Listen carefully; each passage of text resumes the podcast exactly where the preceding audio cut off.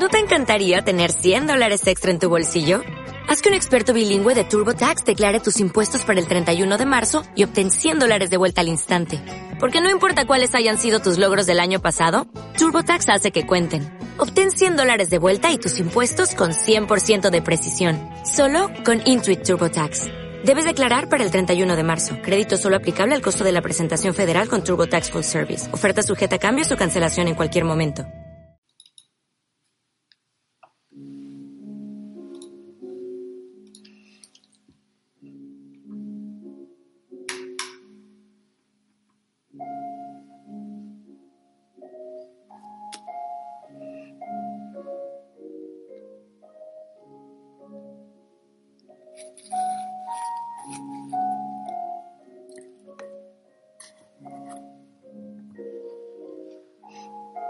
El loco por Gibran Jalil Gibran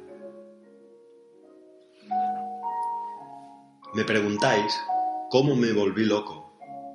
Así sucedió. Un día, mucho antes de que nacieran los dioses, desperté de un profundo sueño y descubrí que me habían robado todas mis máscaras. Sí, las siete máscaras que yo mismo me había confeccionado y que llevé en siete vidas distintas. Corrí sin máscara por las calles atestadas de gente, gritando Ladrones, ladrones, malditos ladrones. Hombres y mujeres se reían de mí, y al verme varias personas, llenas de espanto, corrieron a refugiarse en sus casas.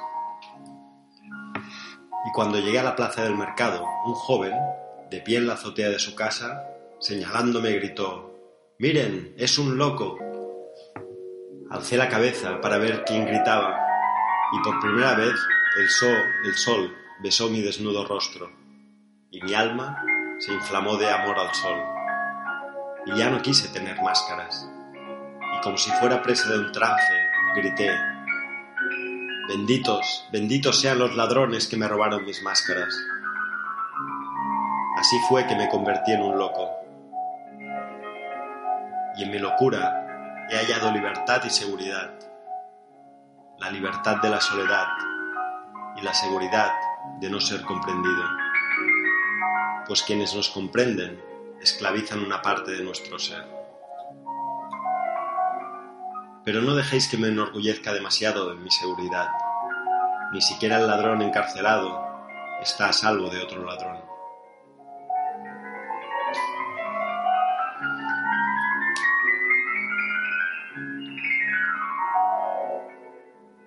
Dios. En los días de mi más remota antigüedad, cuando el temblor primero del habla llegó a mis labios, subí a la montaña santa y hablé a Dios, diciéndole, Amo, soy tu esclavo. Tu oculta voluntad es mi ley, y te obedeceré por siempre jamás. Pero Dios no me contestó, y pasó de largo como una potente borrasca. Y mil años después volví a subir a la montaña santa y volví a hablar a Dios, diciéndole, Creador mío, soy tu criatura, me hiciste de barro y te debo todo cuanto soy. Y Dios no contestó, pasó de largo como mil alas en presuroso vuelo. Y mil años después volví a escalar la montaña santa y hablé a Dios nuevamente, diciéndole, Padre, soy tu Hijo, tu piedad y tu amor me dieron vida, y mediante el amor y la adoración, a ti heredaré tu reino. Pero Dios no me contestó. Pasó de largo como la niebla que tiende un velo sobre las distantes montañas.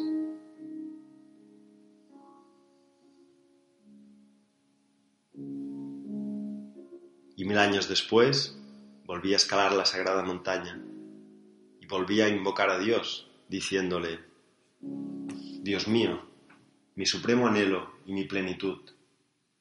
Soy tu ayer y eres mi mañana. Soy tu raíz en la tierra y tú eres mi flor en el cielo. Juntos creceremos ante la faz del sol.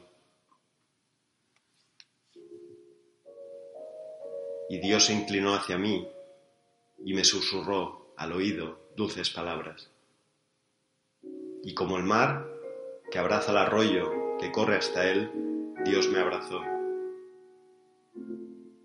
Y cuando bajé a las planicies y a los valles vi que Dios también estaba allí.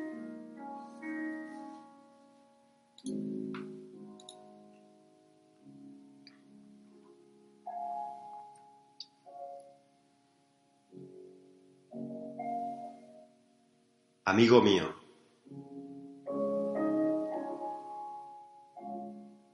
amigo mío, yo no soy lo que parezco. Mi aspecto exterior no es sino un traje que llevo puesto, un traje hecho cuidadosamente, que me protege de tus preguntas y a ti de mi negligencia. El yo que hay en mí, amigo mío, mora en la casa del silencio y allí permanecerá para siempre, inadvertido, inabordable. No quisiera que creyeras en lo que digo, ni que confiaras en lo que hago, pues mis palabras no son otra cosa que tus propios pensamientos, hechos sonido, y mis hechos son tus propias esperanzas en acción. Dices, el viento sopla hacia el oriente, digo, sí, siempre sopla hacia el oriente, pues no quiero que sepas, entonces, que mi mente no mora en el viento, sino en el mar. No puedes comprender mis navegantes pensamientos, ni me interesa que los comprendas. Prefiero estar a solas Cuando es de día para ti, amigo mío, es de noche para mí. Sin embargo, todavía entonces hablo de la luz del día que danza en las montañas y de la sombra purpúrea que se, que se abre paso por el valle. Pues no puedes oír las canciones de mi oscuridad, ni puedes ver mis alas que se agitan contra las estrellas. Y no me interesa que oigas ni que veas lo que pasa en mí. Prefiero estar a solas con la noche.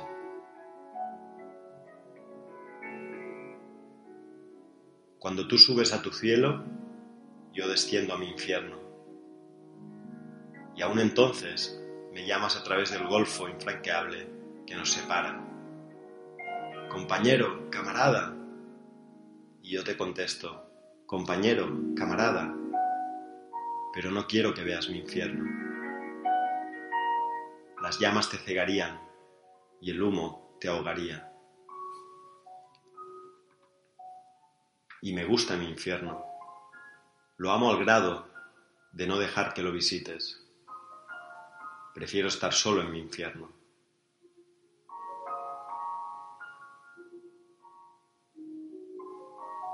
Tú amas la verdad, la belleza y lo justo. Y yo, por complacerte, digo que está bien y simulo amar esas cosas. Pero en el fondo de mi corazón me río de tu amor por estas entidades sin embargo, no te dejo ver mi risa. Prefiero reír a solas. Amigo mío, eres bueno, discreto y sensato. Es más, eres perfecto. Y yo, a mi vez, hablo contigo con sensatez y discreción. Pero estoy loco. Solo que enmascaro mi locura. Prefiero estar loco a solas. Amigo mío, tú no eres mi amigo, pero ¿cómo hacer que lo comprendas? Mi senda no es tu senda, y sin embargo, caminamos juntos, tomados de la mano.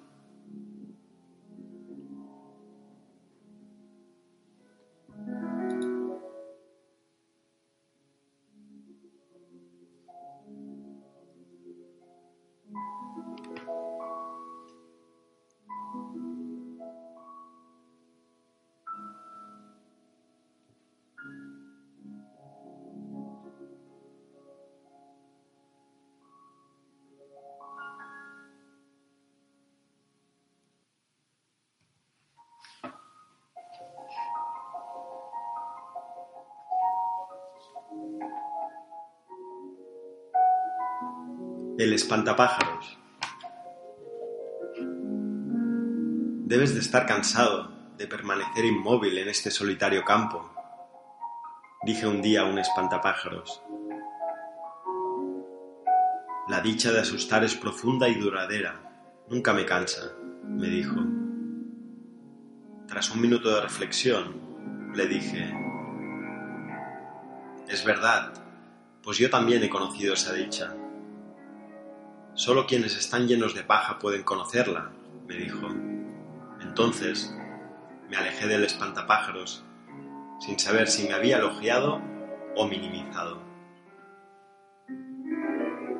Transcurrió un año, durante el cual el espantapájaros se convirtió en filósofo.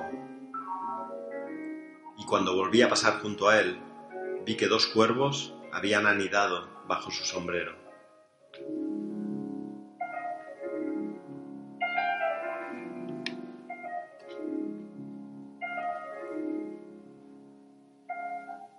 Las sonámbulas. En mi ciudad natal vivían una mujer y su hija, que caminaban dormidas. Una noche, mientras el silencio envolvía al mundo, la mujer y su hija caminaron dormidas hasta que se reunieron en el jardín envuelto en un velo de niebla. Y la madre habló primero.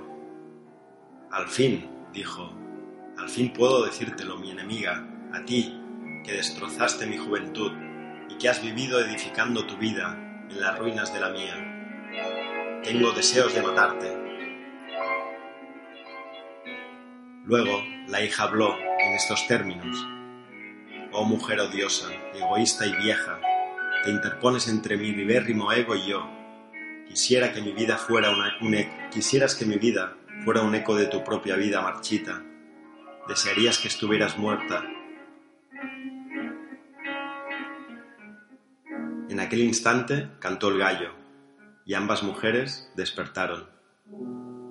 ¿Eres tú, tesoro? dijo la madre amablemente. Sí, soy yo, madre querida, respondió la hija con la misma amabilidad.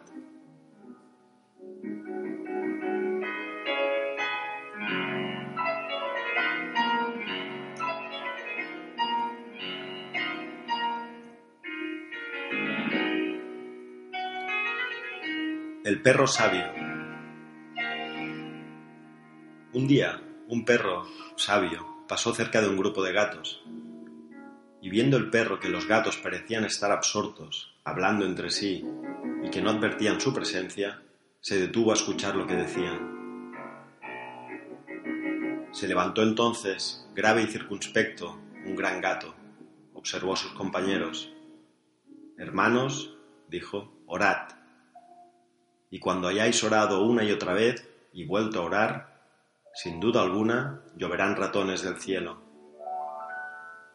Al oírlo, el perro rió para sus adentros y se alejó de los gatos diciendo, Ciegos e insensatos felinos, no está escrito, y no lo he sabido siempre, y mis padres antes que yo, que lo que llueve cuando elevamos al cielo súplicas y plegarias son huesos y no ratones.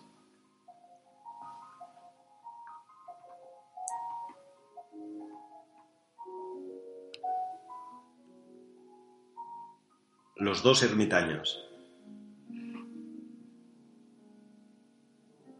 En una lejana montaña vivían dos ermitaños que rendían culto a Dios y que se amaban uno al otro. Los dos ermitaños poseían una escudilla de barro que constituía su única posesión. Un día un espíritu malo entró en el corazón del ermitaño más viejo, el cual fue a ver al más joven. Hace ya mucho tiempo que hemos vivido juntos, le dijo. Ha llegado la hora de separarnos. Por tanto, dividamos nuestras posesiones. Al oírlo, el ermitaño más joven se entristeció. Hermano mío, dijo, me causa pesar que tengas que dejarme, pero si es necesario que te marches, que así sea. Y fue por la escudilla del barro, de barro, y se la dio a su compañero, diciéndole, no podemos repartirla, hermano, que sea para ti. No acepto tu caridad, replicó el otro. No tomaré sino lo que me pertenece. Debemos partirla. El joven razonó, si rompemos la escudilla, ¿de qué nos servirá a ti o a mí? Si te parece, propongo que la juguemos a suerte. Pero el ermitaño persistió en su empeño. Solo tomaré lo que en justicia me corresponde, y no confiaré la escudilla ni mis derechos a la suerte. Debe partirse la escudilla. El ermitaño más joven, viendo que no salían razones, dijo Está bien, si tal es tu deseo, y si te niegas a aceptar la escudilla, rompámosla y repartámosla. Y entonces el rostro del ermitaño más viejo se descompuso de ira y gritó Ah, maldito cobarde, no te atreves a pelear, ¿eh?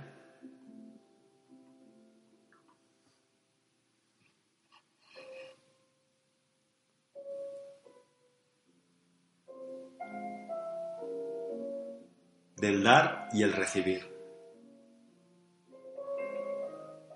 Había un hombre que poseía todo un valle lleno de agujas. Un día, la madre de Jesús acudió a aquel hombre y le dijo, Amigo mío, la túnica de mi hijo se rasgó y tengo que remendársela antes de que salga para el templo. ¿Quieres darme una de tus agujas?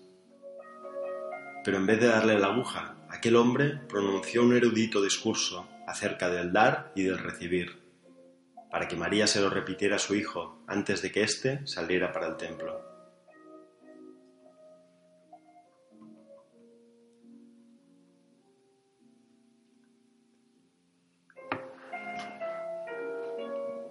Los siete egos. En la hora más silente de la noche, mientras estaba yo acostado y dormitando, mis siete egos sentáronse en, rueda a conversar en susurros, en estos términos. Primer ego. He vivido aquí, en este loco, todos estos años, y no he hecho otra cosa que renovar sus penas de día y reavivar su tristeza de noche no puedo soportar más mi destino y me rebelo. Segundo ego. Hermano, es mejor tu destino que el mío, pues me ha tocado ser el, e-, el ego alegre de este loco. Río cuando está alegre y canto sus horas de dicha, y con pies alados danzo sus alegres pensamientos. Soy yo quien se revela contra tan fatigante existencia. Tercer ego ¿Y de mí qué decís? El ego aguijoneado por el amor, la tea llameante de salvaje pasión y, fanaz y fantásticos deseos. Es el ego enfermo de amor el que debe rebelarse contra este loco. Cuarto ego. El más miserable de todos vosotros soy yo, pues solo me tocó en suerte el odio y las ansias destructivas. Yo, el ego tormentoso, el que nació en las negras cuevas del infierno, soy el que tiene más derecho a protestar por servir a este loco. Quinto ego. No, soy yo, el ego pensante, el ego de la imaginación, el que sufre hambre y sed, el condenado a vagar sin descanso, en busca de, los, de lo desconocido y de lo increado. Soy yo, y no vosotros, quien tiene más derecho a rebelarse. Sexto ego. Y yo, el ego que trabaja, el agobiado trabajador que con pacientes manos y ansiosa mirada va modelando los días en imágenes y va dando los elementos sin forma contornos nuevos y eternos, soy yo, el solitario, el que más motivos tiene para rebelarse contra este inquieto loco.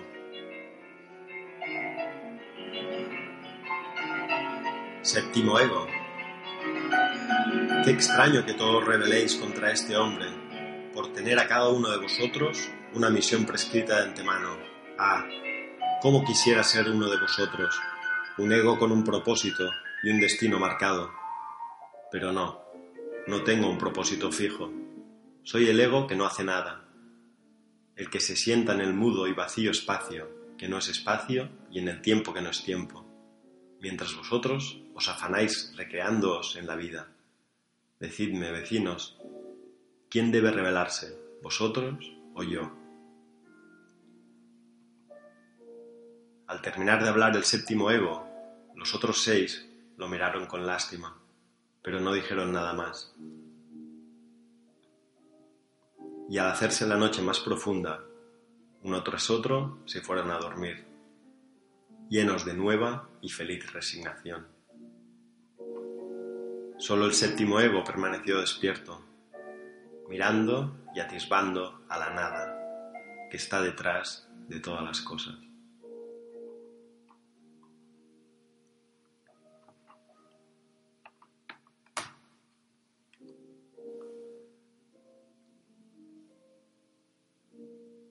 La guerra. Una noche hubo fiesta en palacio y un hombre, un hombre llegó a postrarse ante el príncipe. Todos los invitados se quedaron mirando al recién llegado y vieron que le faltaba un ojo, que la cuenca, vacía, sangraba. Y el príncipe le preguntó a aquel hombre, ¿qué te ha sucedido? Oh príncipe, respondió el hombre, mi profesión es ser ladrón y esta noche, como no hay luna, fui a robar la tienda del cambista. Pero mientras subía y entraba por la ventana, cometí un error, y entré en la tienda del tejedor, y en la oscuridad tropecé con el telar del tejedor y perdí un ojo.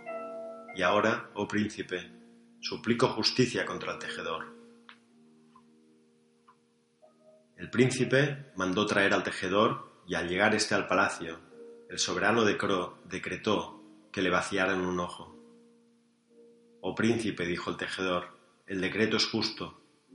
No me quejo de que me hayan sacado un ojo. Sin embargo, ay de mí, necesitaba yo los dos ojos para ver los dos lados de la tela que hago. Pero tengo un vecino de oficio zapatero que tiene los dos ojos sanos y en su trabajo no necesita los dos ojos. El príncipe entonces envió por el zapatero, y éste acudió, y le sacaron un ojo, y se hizo justicia.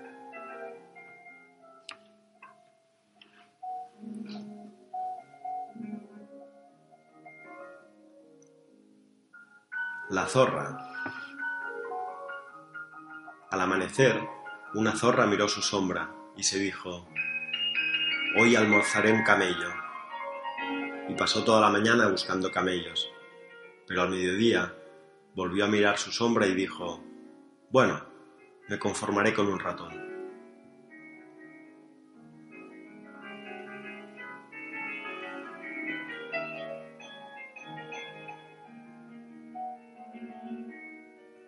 Rey sabio. Había una vez, en la lejana ciudad de Wiramni, un rey que gobernaba a sus súbditos con tanto poder como sabiduría, y le temían por su poder y lo amaban por su sabiduría.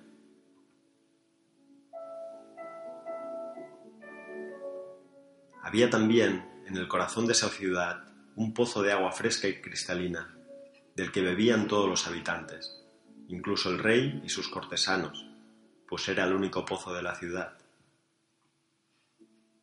Una noche, cuando todo estaba en calma, una bruja entró en la ciudad y vertió siete gotas de un misterioso líquido en el pozo, al tiempo que decía Desde este momento, quien beba de esta agua se volverá loco.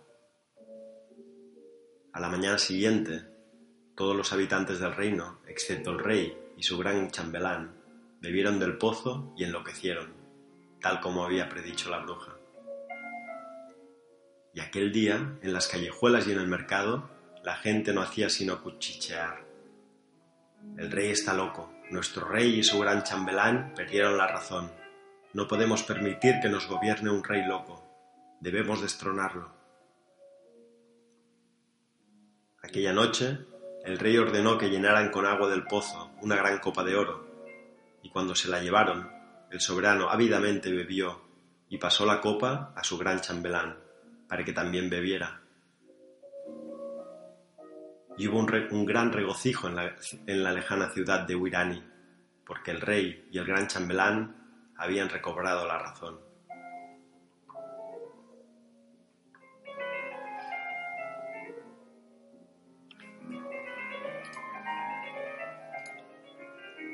Ambición. Una vez sentáronse a la mesa de una taberna tres hombres. Uno de ellos era tejedor, el otro carpintero y el tercero sepultero. Hoy vendí una fina mortaja de lino en dos monedas de oro, dijo el tejedor. Por tanto, bebamos todo el vino que nos plazca. Y yo, dijo el carpintero, vendí mi mejor ataúd, además del vino, que nos traigan un suculento asado. Yo solo cabé una tumba, dijo el sepultero, pero mi amo me pagó el doble. Que nos traigan también pasteles de miel. Y durante toda aquella noche hubo gran movimiento en la taberna, pues los tres amigos a menudo pedían más vino, carne y pasteles, y estaban muy contentos. El tabernero se frotaba las manos, sonriendo a su mujer, pues los huéspedes gastaban espléndidamente. Al salir los tres amigos de la taberna, la luna ya estaba en lo alto. Iban caminando los tres felices, cantando y gritando. El tabernero y su mujer, parados a la puerta de la taberna, miraron complacidos a sus huéspedes. ¡Ah, qué caballeros tan generosos y alegres! exclamó, la mujer. Ojalá que nos trajeran suerte y todos los días fueran así. Nuestro hijo no tendría que trabajar de tabernero ni tendría que afanarse tanto. Podríamos darle una buena educación para que fuera sacerdote.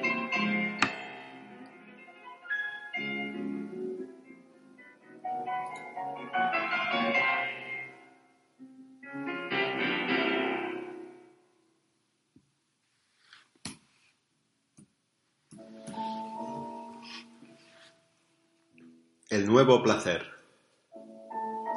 Anoche inventé un nuevo placer, y me disponía a probarlo por primera vez cuando un ángel y un demonio llegaron presurosos a mi casa. Ambos se encontraron en mi puerta y disputaron acerca de mi placer recién creado. Uno de los dos gritaba, es un pecado, y el otro, en igual tono, aseguraba, es una virtud.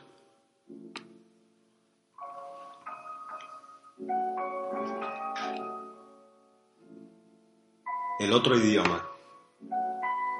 A los tres días de nacido, mientras yacía en mi cuna, forrada de seda, mirando con asombrosa desilusión el nuevo mundo que me rodeaba, mi madre dijo a mi nodriza, ¿Cómo está mi hijo? Muy bien, señora, mi, nodriza le contestó. Lo he alimentado tres veces y nunca he visto a un niño tan alegre, no obstante lo tierno que es. Y yo me indigné y lloré, exclamando, No es verdad, madre, porque mi lecho es duro, la leche que he succionado es amarga, y el olor del pecho es desagradable a mi nariz, y soy muy desgraciado. Pero mi madre no comprendió ni la, ni la nodriza, pues el idioma en que hablaba yo, en que había hablado yo, era el del mundo del que yo procedía, y cuando cumplí 21 días de vida, mientras me bautizaban, el sacerdote le dijo a mi madre, Debe estar usted muy feliz, señora, de que su hijo haya nacido cristiano. Me asombré mucho al oír aquello y le dije al sacerdote, En ese caso, la madre de usted no está en el cielo. Debe ser muy infeliz, pues usted no nació cristiano. Pero el sacerdote tampoco entendió mi idioma. Siete lunas después, cierto día, un adivino me miró y le dijo a mi madre, Su hijo será un estadista y un gran líder de los hombres. Falso, grité yo. Esa es una falsa profecía, porque yo seré músico y nada más que músico. Y tampoco en esa ocasión, y teniendo yo esa edad, entendía mi idioma, lo cual me asombraba mucho. Y después de 33 años, durante los cuales han muerto ya mi madre, mi nodriza y el sacerdote, la sombra de Dios protege a sus espíritus. Solo sobrevive el adivino. Ayer lo vi cerca de la entrada del templo y mientras conversábamos me dijo, siempre supe que serías músico, que llegarías a ser un gran músico. Eras muy pequeño cuando profeticé tu futuro Y le creí, pues ahora yo también he olvidado el idioma de aquel otro mundo.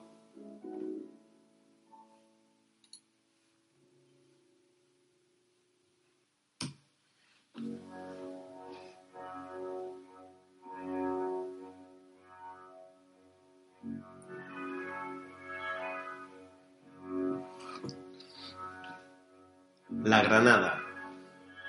Una vez, mientras vivía yo en el corazón de una granada, oí que una semilla decía, algún día me convertiré en un árbol, y cantará el viento en mis ramas, y el sol danzará en mis hojas, y seré fuerte y hermoso en todas las estaciones.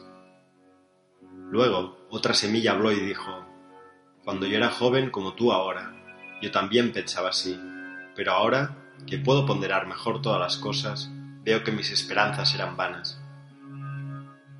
Y una tercera semilla se expresó así. No veo en nosotros nada que prometa tan brillante futuro. Y una cuarta semilla dijo, pero qué ridícula sería nuestra vida sin la promesa de un futuro mejor.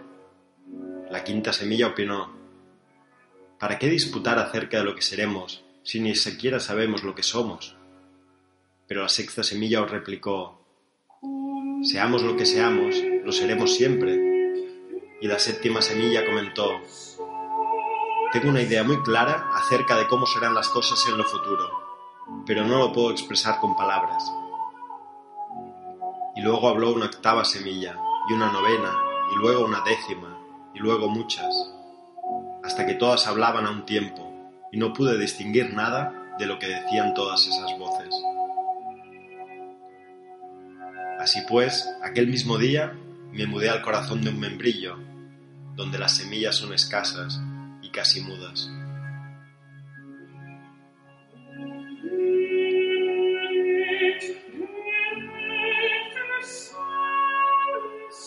Las dos jaulas. En el jardín de mi padre hay dos jaulas. En una está encerrado un león que los esclavos de mi padre trajeron del desierto de Ninaba en la otra vive un gorrión que no canta. Al amanecer, todos los días, el gorrión le dice al león, Buenos días, hermano prisionero.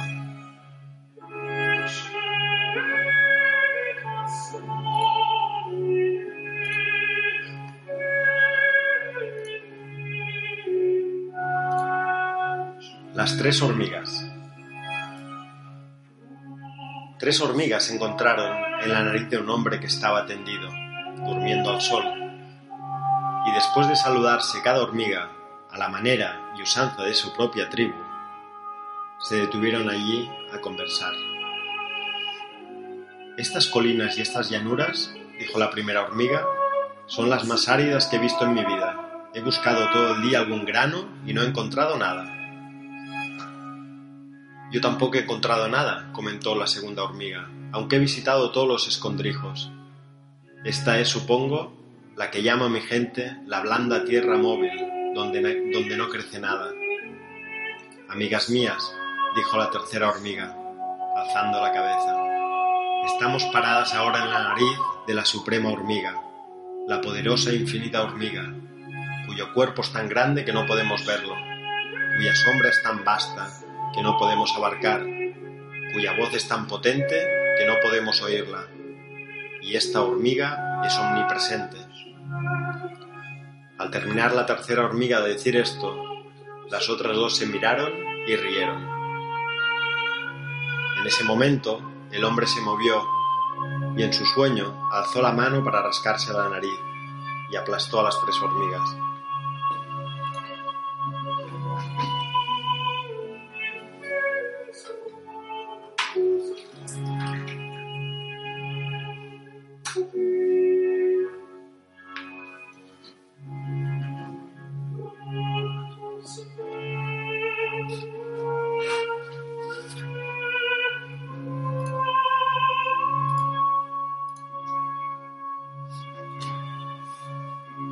El sepulturero.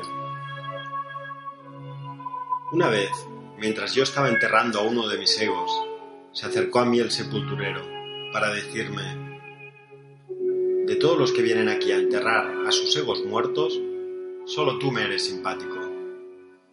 Me halagas mucho, le repliqué. Pero, ¿por qué te inspiro tanta simpatía? Porque todos llegan aquí llorando, me contestó el sepulturero, y se van llorando. Solo tú llegas riendo y te marchas riendo cada vez.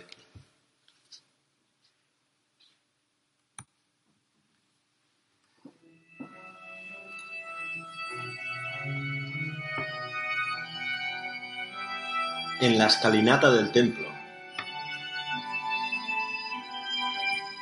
Ayer tarde, en la escalinata de mármol del templo, vi a una mujer sentada entre dos hombres. Una de las mejillas de la mujer estaba pálida y la otra sonrojada.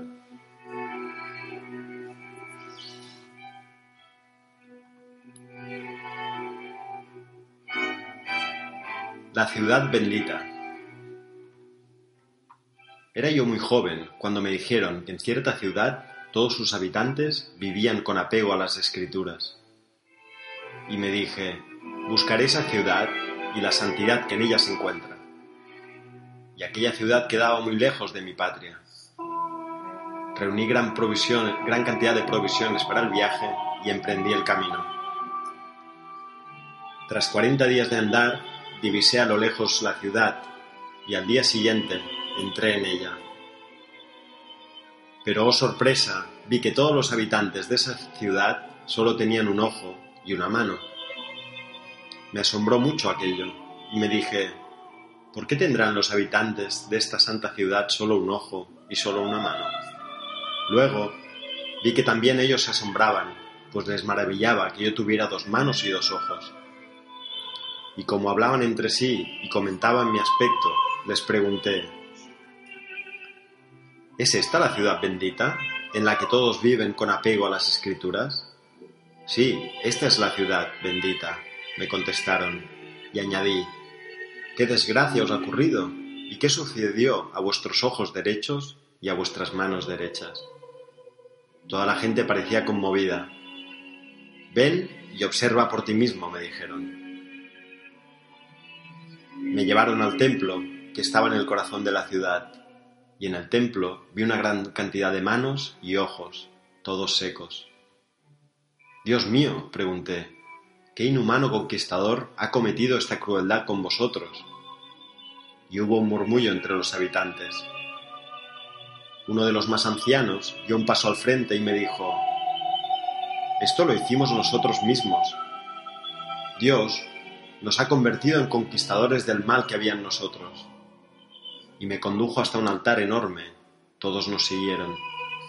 Y aquel anciano me mostró una inscripción grabada encima del altar leí, si tu ojo derecho peca, arráncalo y apártalo de ti, porque es preferible, preferible que uno de tus miembros perezca a que todo tu cuerpo sea arrojado al infierno.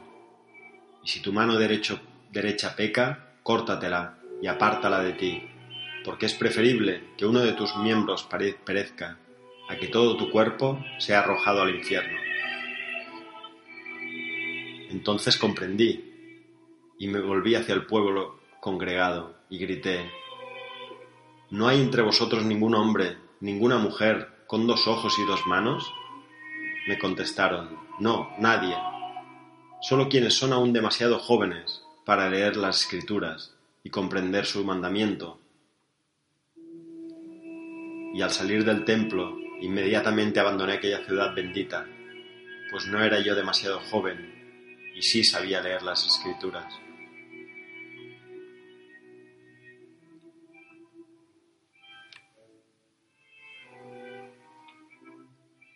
El Dios bueno y el Dios malo. El Dios bueno y el Dios malo se entrevistaron en la cima de la montaña. Buenos días, hermano, dijo el Dios bueno. El Dios malo no contestó el saludo. Y el Dios bueno prosiguió, Estás hoy de mal humor. Sí, dijo el dios malo, porque últimamente me confunden contigo. Me llaman por tu nombre y me tratan como si fueras tú, y esto me desagrada mucho pues has de saber que, también a mí me han llamado por tu nombre, dijo el Dios bueno. Al oír esto, el Dios malo siguió su camino y se fue maldeciendo la estupidez de los hombres.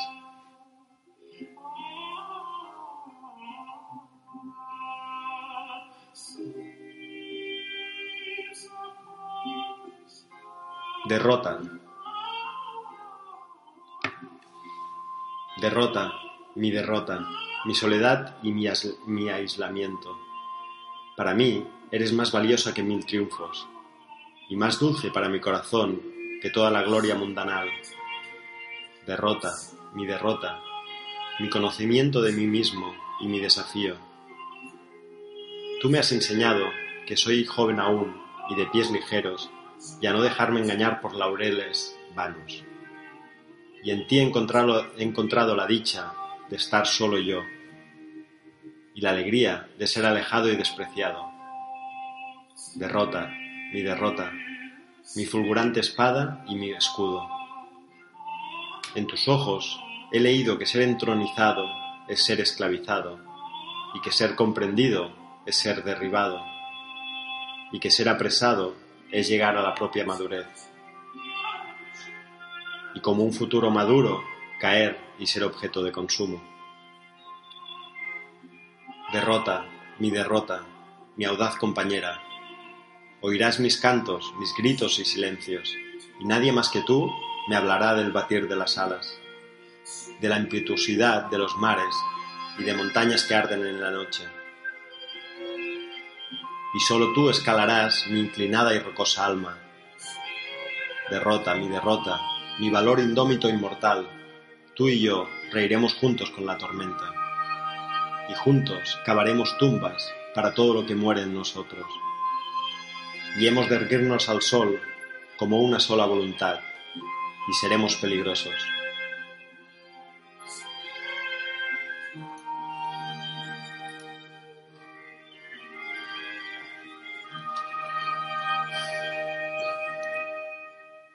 La noche y el loco. Soy como tú, oh noche, oscuro y desnudo. Camino por la flameante senda que está por encima de mis sueños diurnos, y siempre que mi planta toca la tierra, brota de ella un roble. No, no eres como yo, oh loco, pues aún te vuelves a ver cuán grande es la huella de tus pasos en la arena. Soy como tú, oh noche, silente y profundo, y en el corazón de mi soledad yace una diosa en trabajo de parto, y en el ser que de ella está naciendo, el cielo toca el infierno. No, no eres como yo, oh loco, pues te estremeces aún antes de sentir el dolor, y el canto del abismo te aterroriza. Soy como tú, oh noche, salvaje y terrible, pues mis oídos perciben los gritos de naciones conquistadas y suspiros de olvidadas tierras.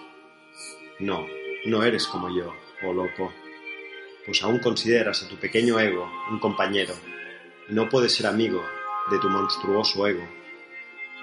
Soy como tú, oh noche, cruel y terrible, pues mi pecho está alumbrado por barcos que arden en el mar y mis labios están húmedos de sangre de guerreros degollados.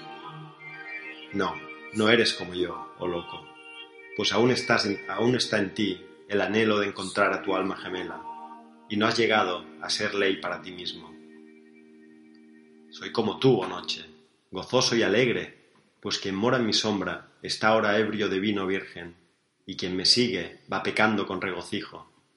No, no eres como yo, oh loco, pues tu alma está envuelta en el velo de los siete pliegues, y no llevas en la mano el corazón. Soy como tú, oh noche, paciente y apasionado, pues en mi pecho están enterrados mil amantes muertos, envueltos en sudarios de marchitos besos. Loco, ¿de veras piensas que eres como yo? ¿Te pareces a mí? ¿Puedes cabalgar en la tempestad como un potro salvaje y asir el relámpago cual si fuera una espada? Sí, como tú, oh noche, como tú, soy poderoso y alto, y mi trono se asienta sobre montañas de dioses caídos, y también ante mí desfilan los días para besar la orla de mi veste, sin atreverse a mirarme el rostro. ¿Piensas que eres como yo, tú, el hijo de mi más oscuro corazón? ¿Puedes pensar mis indómitos pensamientos y hablar mi vasto lenguaje? Sí, somos hermanos gemelos, oh noche, pues tú revelas el espacio y yo revelo mi alma.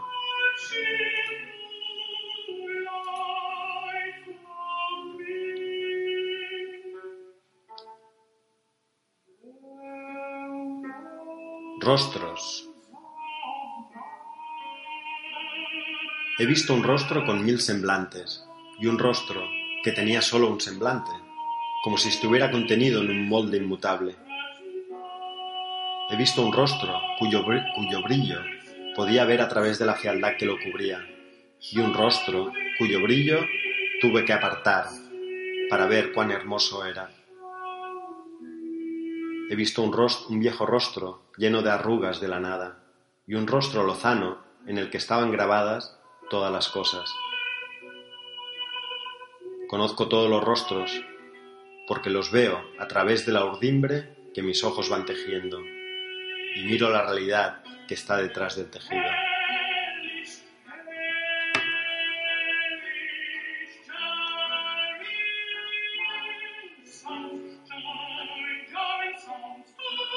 El mar mayor. Mi alma y yo fuimos a bañarnos al gran mar, y al llegar a la playa empezamos a buscar un sitio solitario y escondido. Pero mientras caminábamos por la playa vimos a un hombre sentado en una roca gris, que tomaba de un saco puñados de sal y los arrojaba al mar. Este es el pesimista, dijo mi alma. Vámonos de aquí, pues no podemos bañarnos en presencia del pesimista. Seguimos caminando hasta llegar a una caleta, Allí vimos, de pie en una roca blanca, a un hombre que llevaba un cofre enjollado, del que tomaba azúcar para arrojarla al mar. Y este es el optimista, dijo mi alma. Tampoco él debe ver nuestros cuerpos desnudos. Seguimos caminando, y en otro lugar de la playa vimos a un hombre que tomaba con la mano peces muertos y los devolvía al agua. Tampoco podemos bañarnos en frente de este hombre, dijo mi alma, pues este es el filántropo, y seguimos nuestro camino. Luego nos encontramos a un hombre que trazaba el contorno de su sombra en la arena. Llegaban grandes olas y, borraban el trazo. Sin embargo, aquel hombre seguía una y otra vez dibujando su sombra. Este es el místico, dijo mi alma, apartémonos de él. Y seguimos caminando, hasta que en otra calmada ensenada vimos a otro hombre que recogía espuma del mar y la vertía en un vaso de alabastro. Este es el idealista, dijo mi alma. De ninguna manera debe ver nuestra desnudez. Y seguimos caminando. De pronto oímos una voz que gritaba Este es el mar, el vasto y poderoso mar.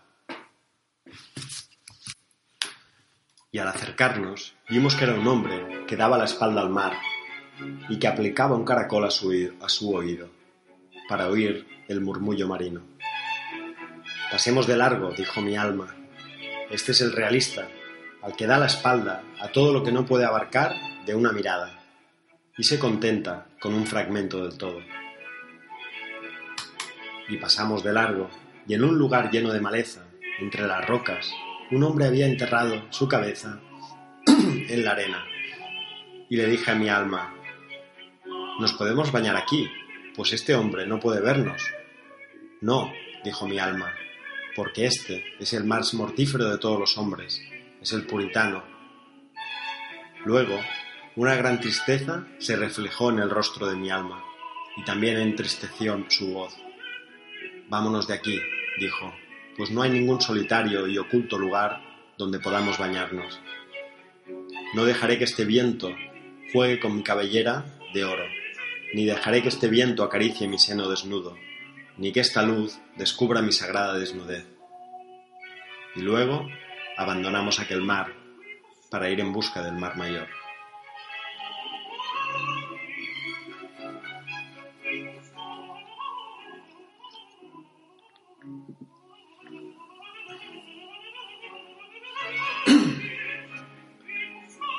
Crucificado. Quisiera ser crucificado, grité a los hombres. ¿Por qué habría de caer tu sangre sobre nuestras cabezas? me respondieron. Y yo respondí, ¿de qué otra manera, de qué otra manera podríais ser exaltados sino crucificando a los locos? Y ellos asintieron y me crucificaron. Y, y la crucifixión me apaciguó. Y cuando pendía entre el cielo y la tierra, alzaron la cabeza para mirarme y estaban exaltados, pues nunca habían alzado la cabeza. Pero mientras estaban allí, en pie, mirándome, uno de ellos gritó, ¿Qué estás tratando de expiar? Y otro hombre gritó, ¿Por qué causa te sacrificas? Y un tercer hombre dijo, ¿Crees que a ese precio adquirirás la gloria del mundo? Y luego dijo un cuarto hombre, Mirad cómo sonríe. ¿Puede perdonarse tal dolor? Y yo les contesté a todos diciendo, Recordad solo lo que he sonreído.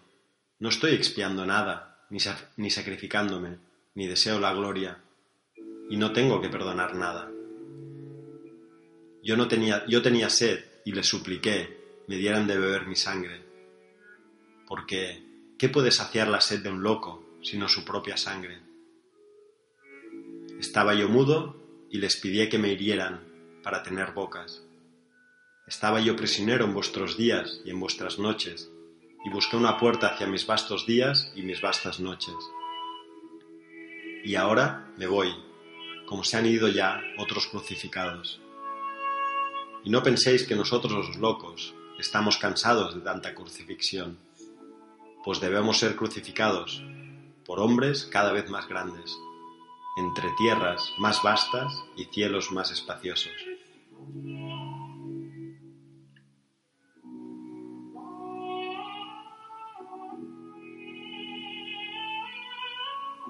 El astrónomo.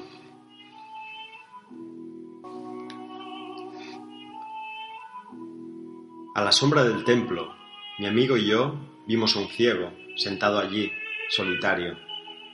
Mira, dijo mi amigo, ese es el hombre más sabio de nuestra tierra. Me separé de mi amigo y me acerqué al ciego. Lo saludé y conversamos. Poco después le dije, perdona mi pregunta, ¿Desde cuándo eres ciego? Desde que nací fue la respuesta. ¿Y qué sendero de sabiduría sigues? le dije entonces. Soy astrónomo, me contestó el ciego. Luego se llevó la mano al pecho y dijo, Sí, observo todos estos soles y estas lunas y estas estrellas.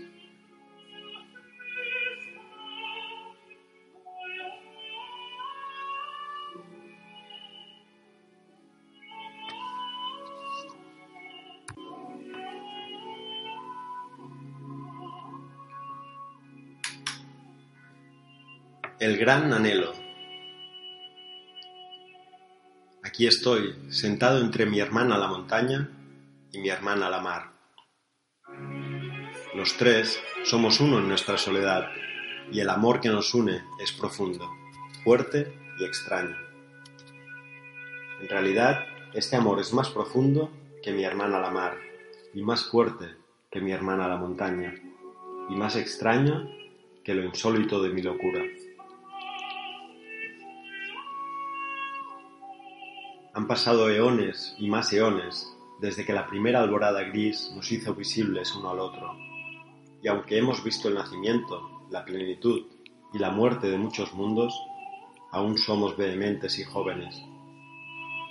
Somos jóvenes y vehementes, y no obstante, estamos solos y nadie nos visita. Y a pesar de que yacemos en un abrazo casi completo y sin trabas, no hemos hallado consuelo. Pues decidme, ¿qué consuelo puede haber para el deseo controlado y la pasión inexhausta? ¿De dónde vendrá el flamiguero, flamígero, Dios, que dé calor al lecho de mi hermana la mar? ¿Y qué torrentes aplacará el fuego de mi hermana la montaña?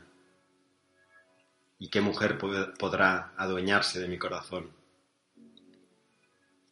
En el silencio de la noche, en sueños, mi hermana la mar susurra el ignoto nombre del dios flamígero, y mi hermana la montaña llama a lo lejos al fresco y distante dios torrente. Pero yo no sé a quién llamar en mi sueño.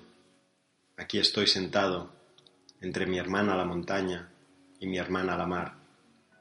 Los tres somos uno en nuestra soledad, y el amor que nos une es en verdad profundo, fuerte y extraño.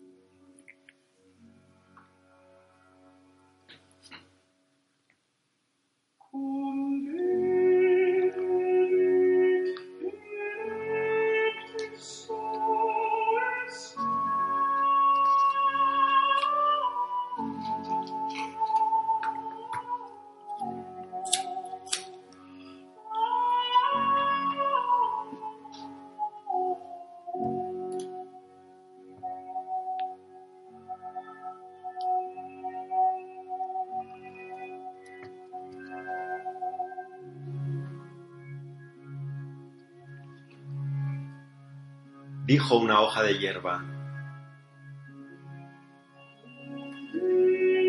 Dijo una mata de hierba a una hoja de otoño. Al caer haces tanto ruido que espantas a todos mis sueños invernales. Ser de baja cuna y de miserable morada, dijo la, dijo la hoja, indignada. Ser malhumorado y sin canto. Tú no vives en la región alta del aire y desconoces el sonido del canto. Luego, la hoja de otoño cayó sobre la tierra y se durmió.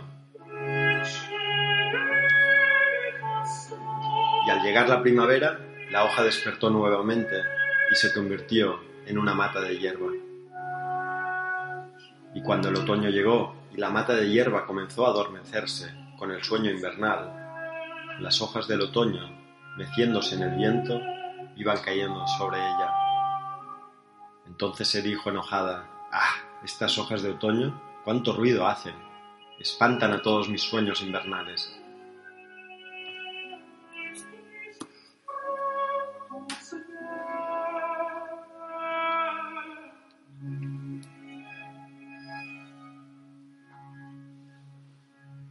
El ojo.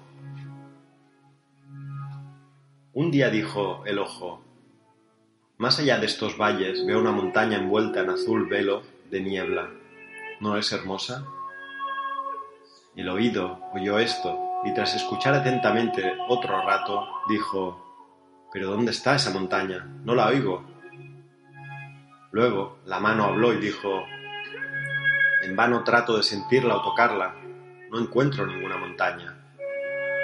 Y la nariz dijo, no hay ninguna montaña por aquí, no la vuelo. Luego el ojo se volvió hacia el otro lado y los demás sentidos empezaron a murmurar desde la extraña alucinación del ojo, de la extraña alucinación del ojo, y decían entre sí, algo debe andar mal en el ojo.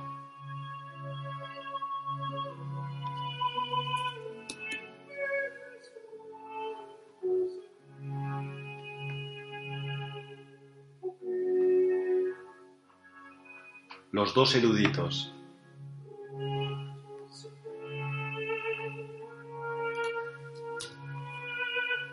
Vivían en la antigua ciudad de Afkar dos eruditos que odiaban y despreciaban cada uno el saber del otro. Porque uno, negaba, porque uno de ellos negaba que los dioses existieran y el otro era creyente. Un día ambos se encontraron en el mercado y en medio de sus partidarios empezaron a discutir acerca de la existencia o de la no existencia de los dioses. Y separáronse tras horas de acalorada disputa. Aquella noche, el incrédulo fue al templo y se postró ante el altar y pidió a los dioses que le perdonaran su antigua impiedad.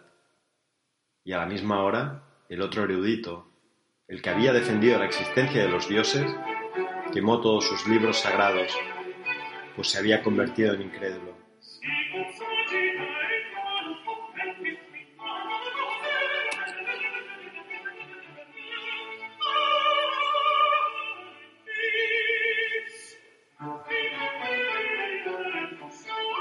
Cuando nació mi tristeza.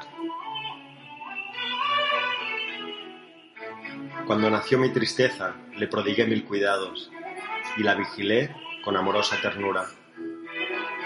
Y mi tristeza creció como todos los seres vivientes, fuerte y hermosa, y llena de maravillosas gracias. Y mi tristeza y yo nos amábamos, y amábamos al mundo que nos rodeaba. Pues mi tristeza era de corazón bondadoso, y el mío también era amable cuando estaba lleno de tristeza. Cuando hablábamos, mi tristeza y yo, nuestros días eran alados y nuestras noches estaban engalanadas de sueños, porque mi tristeza era elocuente y mi lengua también era elocuente con la tristeza. Y cuando mi tristeza y yo cantábamos juntos, nuestros vecinos sentábanse a la ventana a escucharnos, pues nuestros cantos eran profundos como el mar y nuestras melodías estaban impregnadas de extraños recuerdos. Y cuando caminábamos juntos, mi tristeza y yo, la gente nos miraba con amables ojos y cuchicheaba con extremada dulzura. Y también había quien nos envidiara, pues mi tristeza era un ser noble, y yo me sentía orgulloso de mi tristeza. Pero murió mi tristeza, como todo ser viviente, y me quedé solo, con mis reflexiones. Y ahora, cuando hablo, mis palabras suenan pesadas en mis oídos. Y cuando canto, mis vecinos ya no escuchan mis canciones. Y cuando camino solo por la calle, ya nadie me mira. Solo en sueños oigo voces que dicen compadecidas, mirad, Allí yace el hombre al que se le murió su tristeza.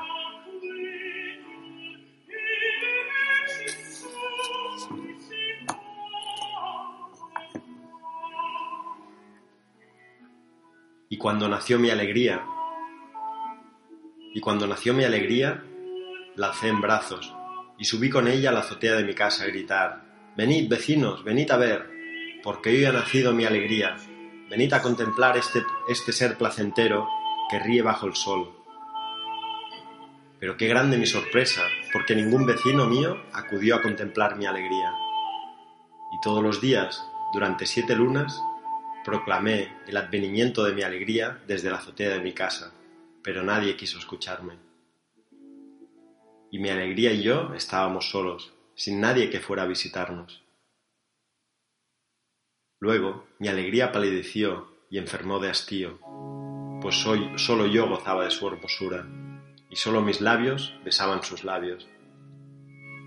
Luego mi alegría murió de soledad y aislamiento, y ahora solo recuerdo a mi, a mi muerta alegría al recordar a mi muerta tristeza. Pero el recuerdo es una hoja de otoño que susurra un instante en el viento y luego no vuelve a oírse más.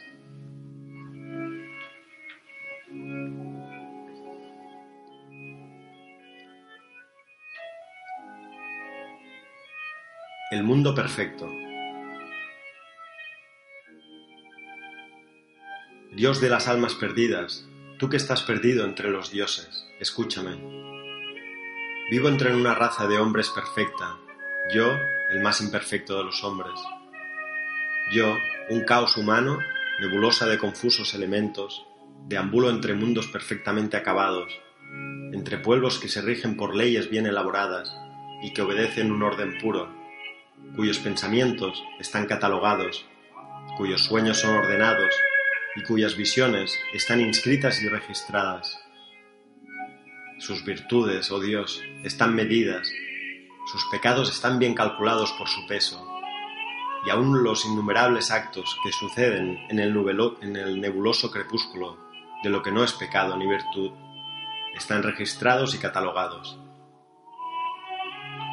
En este mundo, las noches y los días están convenientemente divididos en estaciones de conducta y están gobernados por normas de impecable exactitud.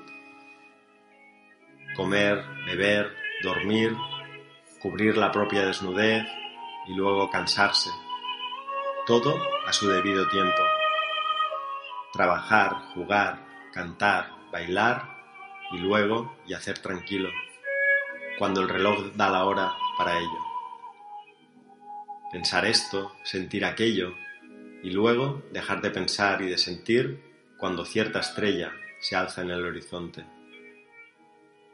Robar al vecino con una sonrisa, dar regalos con un gracioso ademán, elogiar prudentemente, acusar con cautela, destruir un alma con una palabra, quemar un cuerpo con el aliento y luego lavarse las manos cuando se ha terminado el trabajo del día. Amar según el orden establecido, entretenerse en lo mejor de uno mismo según cierta manera prefabricada, rendir culto a los dioses con el debido con el debido decoro, intrigar y engañar a los demonios diestramente, y luego olvidar, olvidarlo todo, como si la memoria hubiese muerto. Imaginar con un motivo determinado, proyectar con consideración, ser feliz dulcemente, sufrir con nobleza y luego vaciar la copa, de manera que mañana podamos llenarla otra vez. Todas estas cosas, oh Dios, están concebidas con preclara visión. Han nacido con un propósito firme. Se mantienen con esmero y exactitud. Se gobiernan según las normas y la razón. Y luego se asesinan y se entierran según el método prescrito.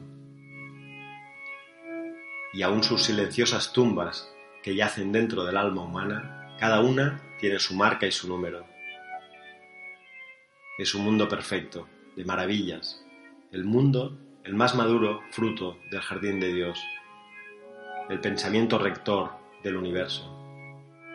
Pero dime, oh Dios, ¿por qué tengo que estar allí, yo, semilla de pasión insatisfecha, loca tempestad que no va en pos del oriente ni del occidente, aturdido fragmento de un planeta que pereció en las llamas? ¿Por qué estoy aquí, oh Dios, de las almas perdidas. Dímelo tú, oh Dios, que te encuentras perdido entre los demás dioses.